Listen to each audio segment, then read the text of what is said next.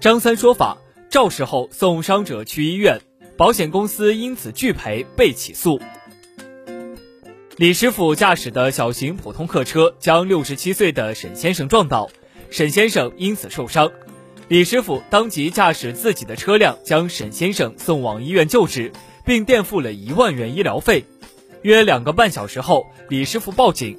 同日，交警部门出具事故认定书，认定李师傅负事故的全部责任。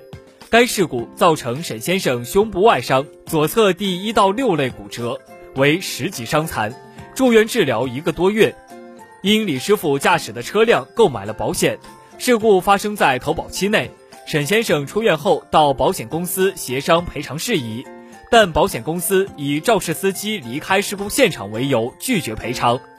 沈先生向法院起诉，要求李师傅和保险公司共同支付医疗费、误工费、残疾赔偿金、精神损害抚慰金等，共计十三万余元。审理中，李师傅表示自己已垫付一万元，商业三者险部分应由保险公司承担。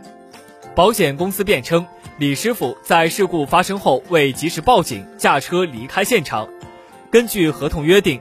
事故发生后，在未依法采取措施的情况下，驾驶被保险机动车或者遗弃被保险机动车离开事故现场，保险公司免于赔偿。在生命面前，我们别无他选。法律规定，人的生命高于一切，所以在面临选择的时候，毫无疑问，救人第一。为了救人和损害了相对较小的利益的时候，就不该担责或者减少责任。